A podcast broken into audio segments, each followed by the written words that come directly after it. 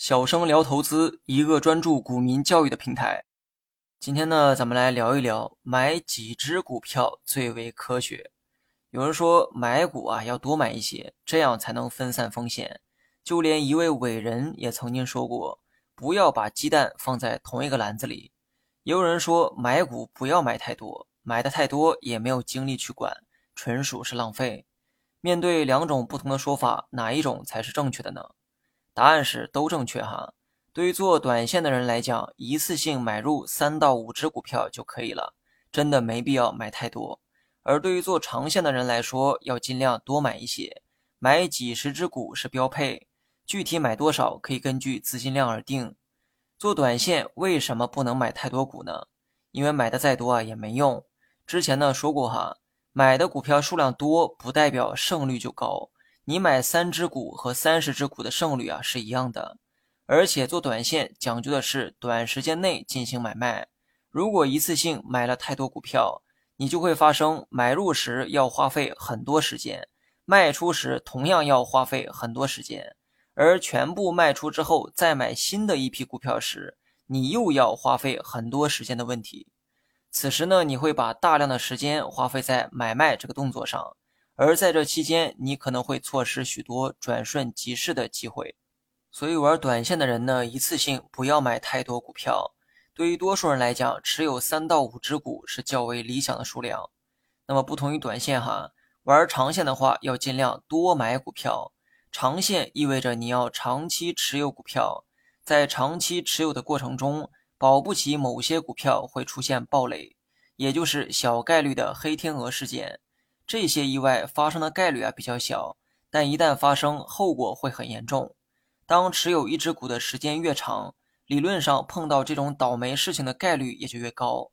所以，为了避免一颗老鼠屎坏了一锅粥，你需要多买一些股票，目的就是为了分散风险。欢迎各位去关注“小生聊投资”这个同名公众号，更多实战技巧等你来学。多买一些股票，一是为了多买几个行业，二是为了多买同一个行业中的股票。如果你买的行业过于单一哈，那么一旦该行业出现风险，那么你手里的票将无一幸免。同理，相同行业的股票也要多买几个，因为即便你选对了行业，也可能挑错了股票。所以，即便是相同行业的股票，你也要多买几个，分散风险。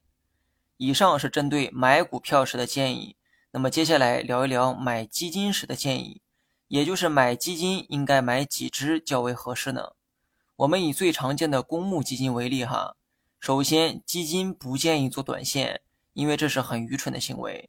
想象一下，你花钱买基金，而基金拿着你的钱去买股票，买多少钱虽然是你说了算，但买什么股票却是基金经理说了算。请问这种逻辑关系下？你玩短线的依据是什么呢？是在赌基金经理的发挥水平吗？而且基金的买卖手续费比股票更高，做短线的成本自然也会更高。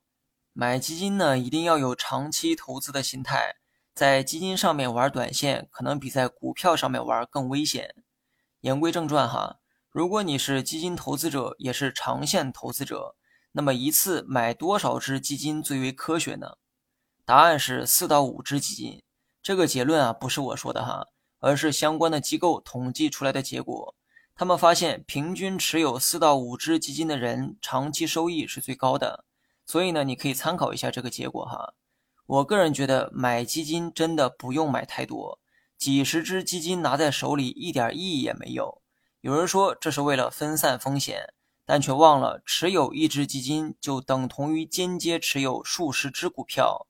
你买基金本身就是在分散风险，持有五只基金的话，等同于间接持有二三百只股票，这些数量的股票还不够你分散风险的吗？当你搞清楚了基金和股票的关系之后，就会明白，买几十只基金在手里，意味着很多股票是重复买入的。你学会了吗？